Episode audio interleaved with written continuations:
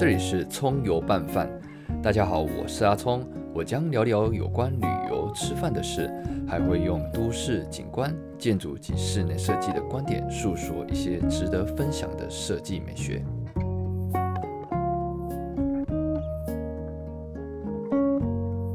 台湾近期的图书馆越来越夯了，现在越做越新颖。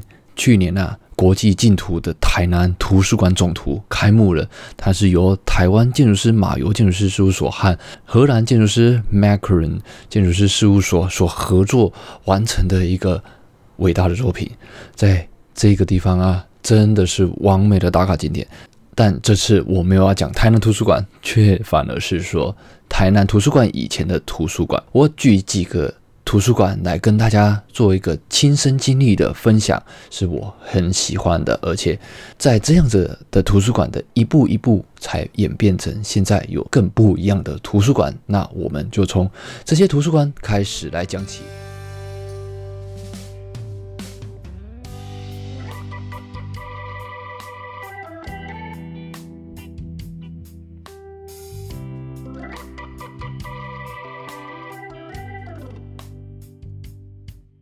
台湾人的阅读环境真的越来越棒了。从二零一二年开始以后，我们就一直不断的在推陈出新的，有新的图书馆来让大家可以去参观。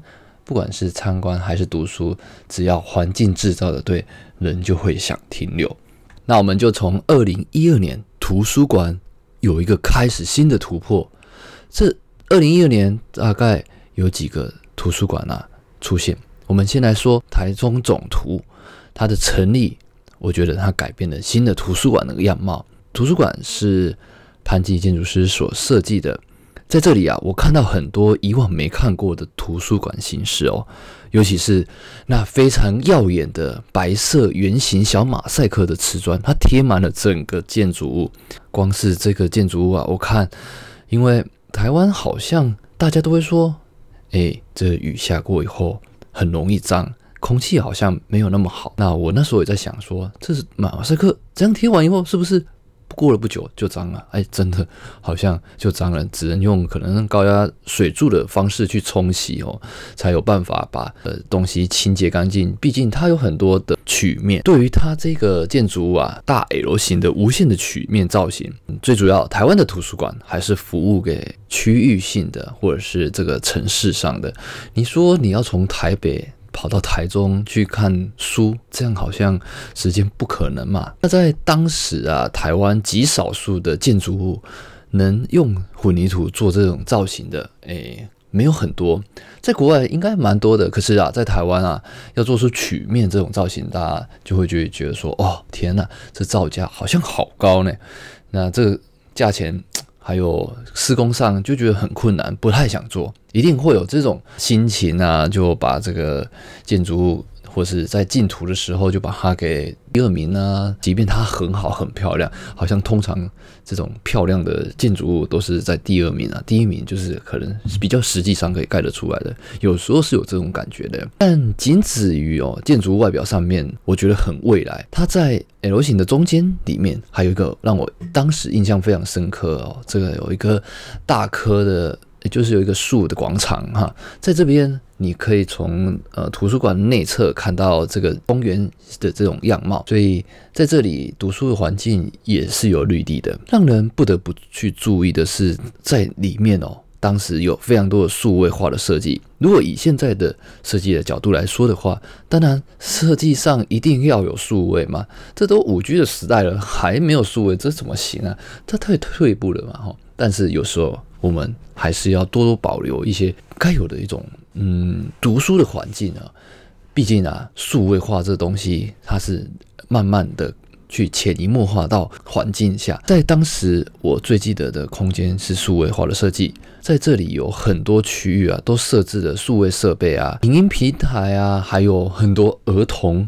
学习的器材哦哦，当当时真的算是一个很进步设备。你不得不说，你以现在来看的话，你会觉得，哎，这其实没有什么。可是，在刚开始出来的时候，一定大家会觉得，哇，很新颖啊！它自动还书系统，这现在也都有嘛。当然，你就会发现说，越来越不需要有人来服务。这指的是有人。只要会修理机器那就可以了。最主要啊，里面的设计，我的感受是这样子的新颖新潮啊，会让人家觉得说，哎，可以来走走看看。可是奇怪，我在当时我没有特别想停留在那个地方，可是它有很多是给小朋友使用的，或许啊，这年龄层的关系不太一样。我就是去看看，去看一下这新的图书馆到底长怎样。反正我就是喜欢看建筑物啊，看建筑物空间里面有什么特别的设计，特别的细腻，或者是有什么巧思，这都是值得我们去学习再去发挥出来的。台中总图啊，其实我最有深刻印象就是很数位、很未来。好，在同一个时期，高雄还有建造一个大东艺术文化中心里面的图书馆，不知道大家知不知道这个地方？蔡依林曾经在这边拍过一个 MV，叫做《大艺术家》。那个 MV 真的是非常好看，而且又很好听啊啊！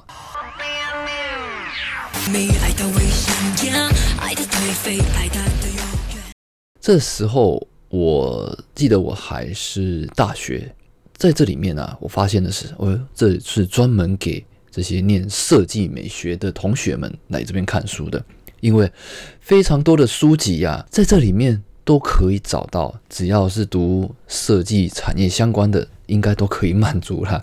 虽然它不是大的图书馆，但算是一个我觉得有比较主题式的图书馆。像商业设计啊、平面设计、服装设计、建筑室内空间设计和美术设计等等的这些相关的设计书籍，在这里面呢，我觉得都可以满足。还有一些很老的书啊，还有国外的书籍很贵吗？你有时候根本买不起，你只能去图书馆，但是图书馆又不一定有这种书。来这边还可以找到你想要看的书，尤其是这种建筑，我又是读建筑背景出身的，在这里面呢，你感受的是说，哦，很多知识可以补足。但是说真的，在当时啊，因为快毕业了，那也要离开这个地方，所以去过几次啊，没有说，哎呦，每个礼拜都去，我他领金呐，嘿啦。但读书的环境感受我是没有什么特别的，就是单纯去看书很好。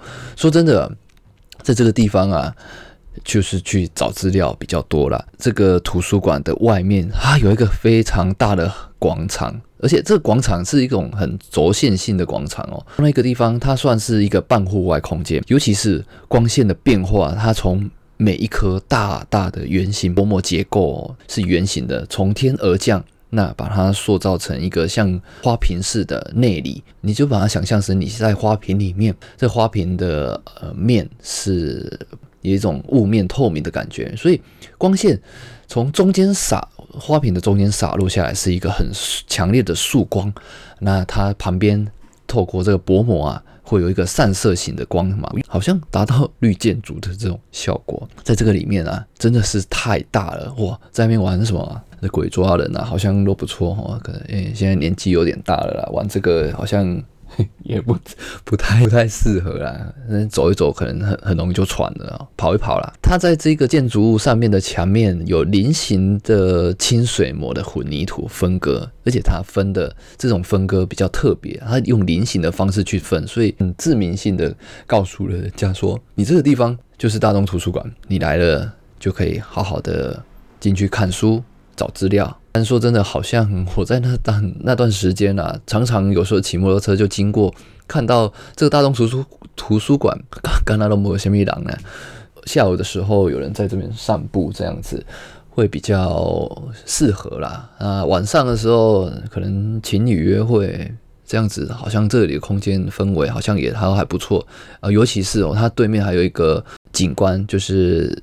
水池啊，那水池把一棵一棵树，好像我记得是种了好很多的树，水就串在这些树的区域中间，所以有一种像是怎么讲，树中水，哎，水中树嘛，大概是这样子的感觉。好，那这是二零一二年突破性的图书馆，再来啊，到了二零一五年，因为在这期间应该还有一些图书馆，可是我讲比较知名的一些图书馆来跟大家分享。二零一五年的。北高总图啊，新北市和高雄的总图设计啊，就是不断更新。这次设计的空间面积更大，而且楼层数更高，设备更加的新颖，完完全全就是大大的升级版，毕竟啊，这是高雄总图，这高雄总图和台新北市的总图一定要是大，因为服务的人口多，还有商业模式的进驻，甚至啊，在高雄总图这个地方，我当时还看到可以买，就是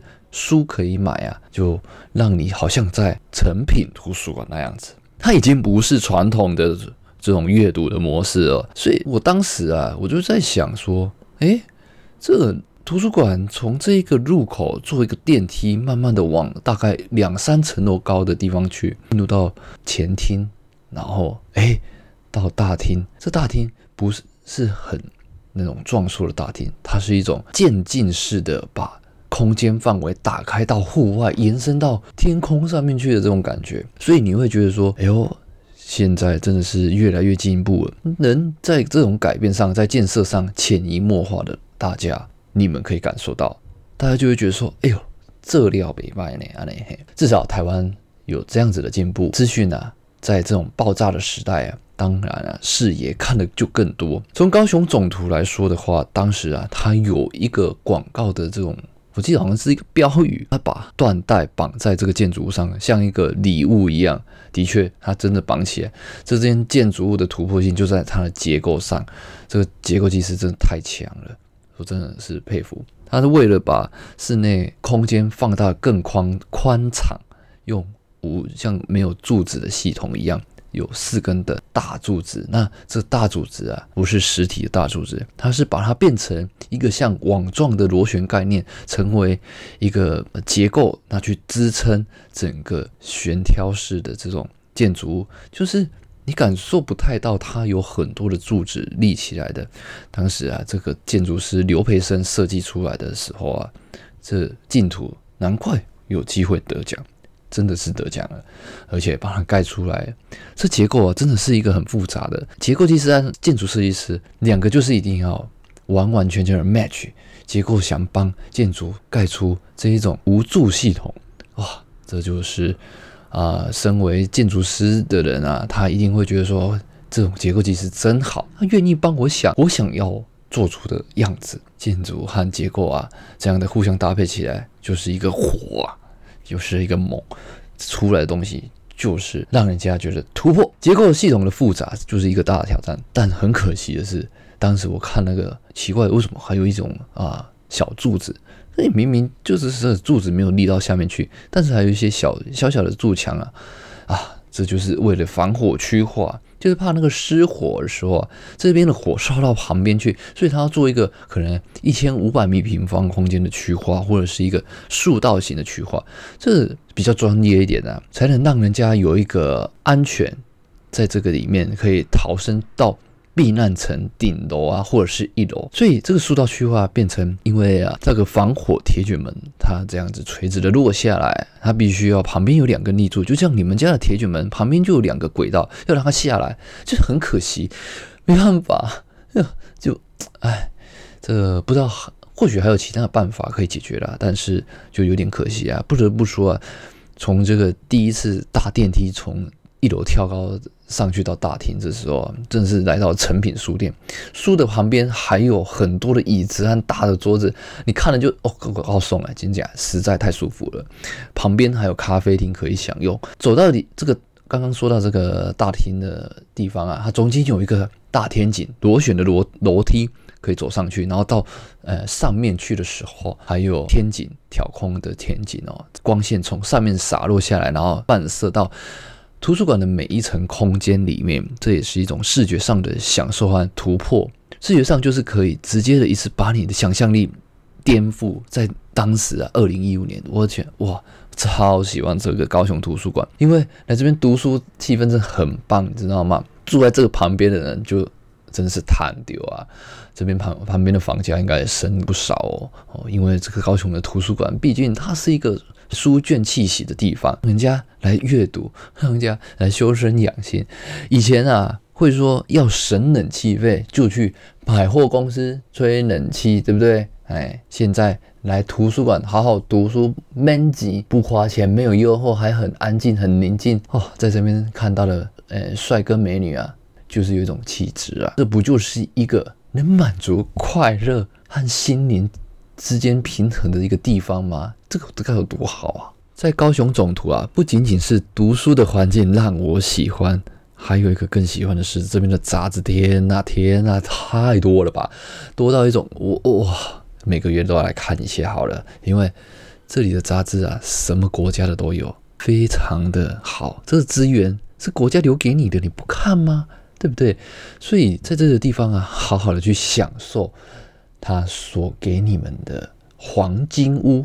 对这就是一种快乐。后来啊，新北市图书馆也开幕了，在板桥的亚东医院捷运站的附近，这建筑物就有点长得比较奇怪。我觉得它可能因为呃楼高的限制啊，就是建筑物在设计的时候，有时候因为都市的环境，它不能贴其建筑物，哎，不能贴其建筑线太近啊。应该是说用比较没有那么专业的方式来讲的话，就是你的压迫感。不会这么的明显，所以它，你看有些建筑物哦，它到顶楼就逐层的往上面一层一层的退进去，退进去的，这个是因为啊，为了满足都市环境你的压迫感，还有一些空间上的设计所规划出来、所定定出来的都市审议、都市设计的准则，它的逐层退缩的一些空间，我猜啊，就是这高度的限制的关系了。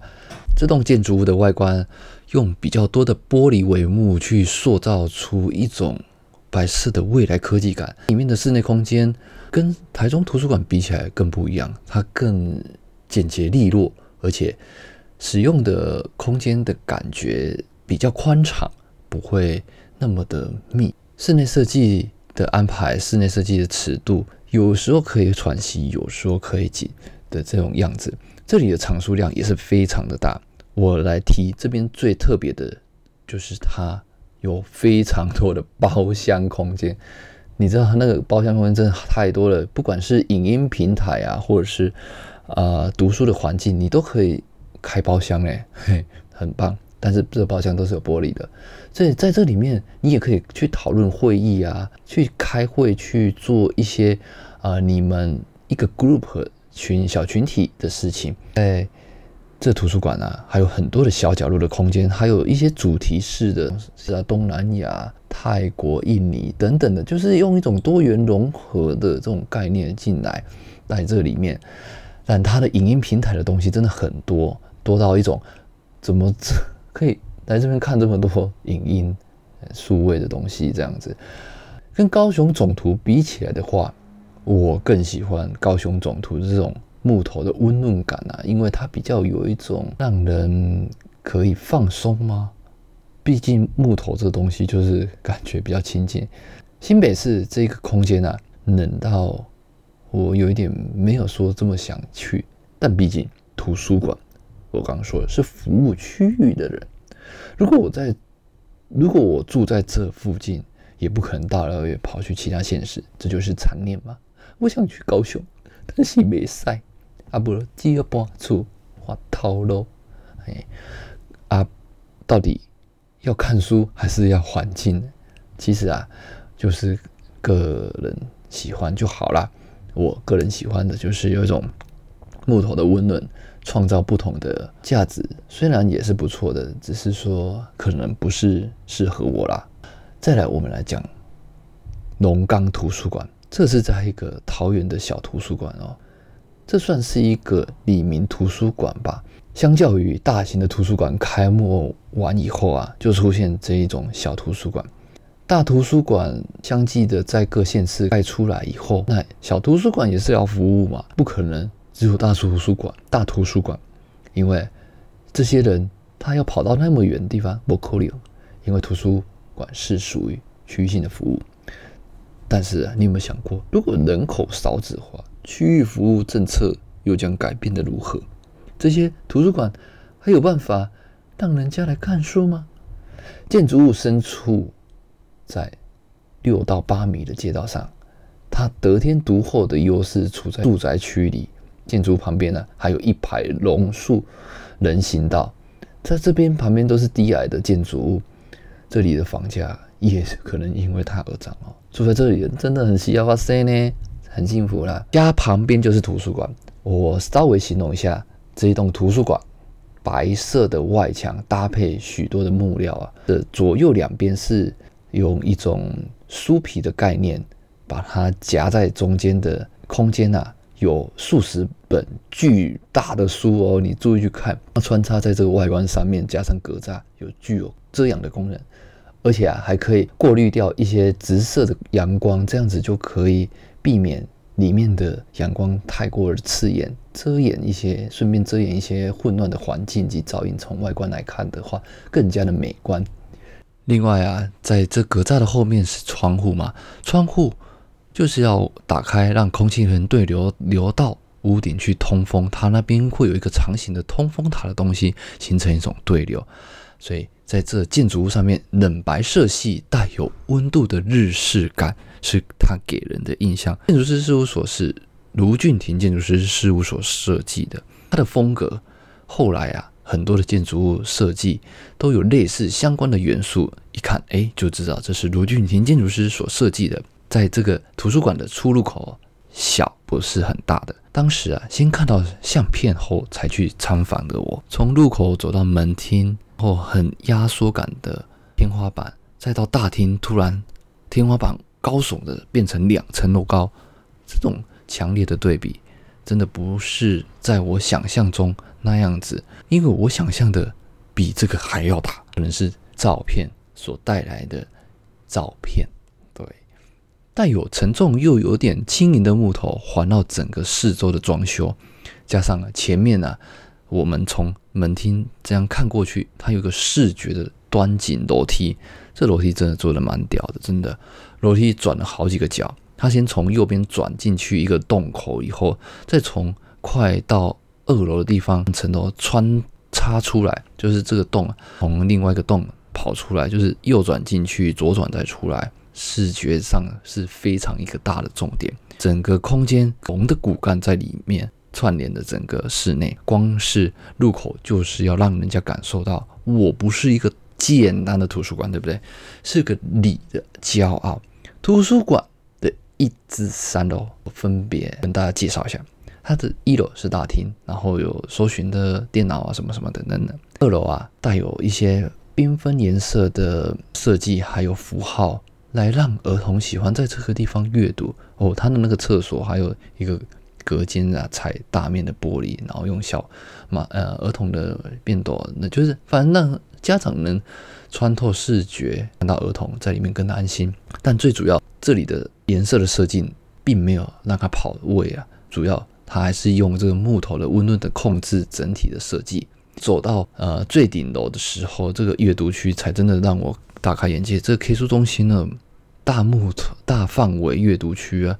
突然减少了木纹的使用，它改用清水磨面。抬头观看天花板的设计的时候，发现哎，怎么有一条线？这条线就是我刚刚说的开设天窗，让风从这边跑出去，烟囱效应的这烟囱效果的通风，并结合上面可以有一些光源从上而啊漫射下到图书馆里面。早上的时候，有时候可能不用开这么多的。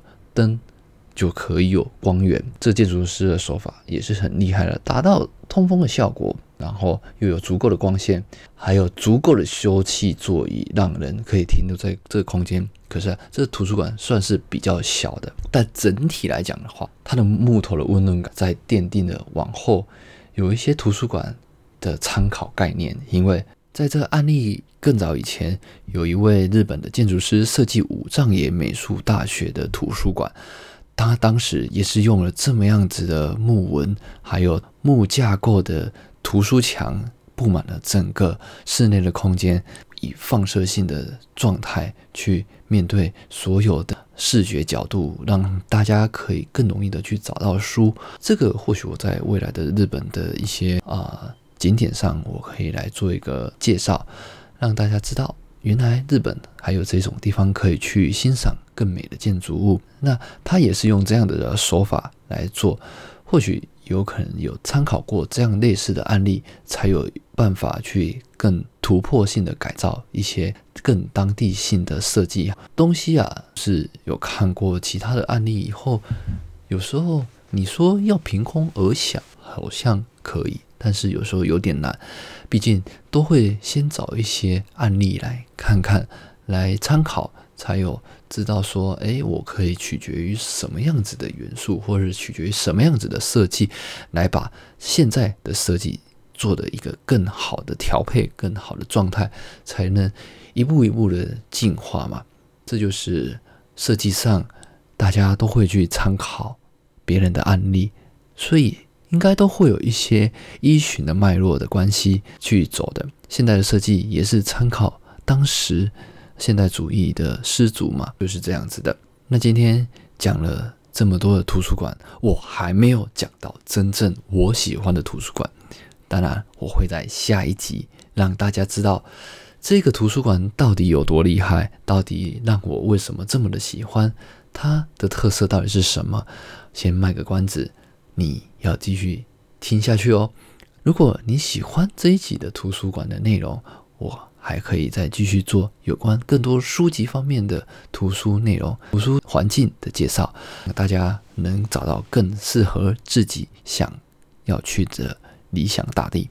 如果大家还喜欢的话，欢迎各位到 Apple Podcast 里面去做个留言，或是写信来跟我询问有关你想知道的讯息内容，或是其他你想知道的节目，或许我们都可以多多的聊聊，把这个节目做得更好，让大家更喜欢来听。谢谢你们这么愿意收听我的 Podcast，葱油拌饭。下次我会继续讲更精彩的图书馆故事。你们不要错过哦，那我们就下周见喽，拜拜。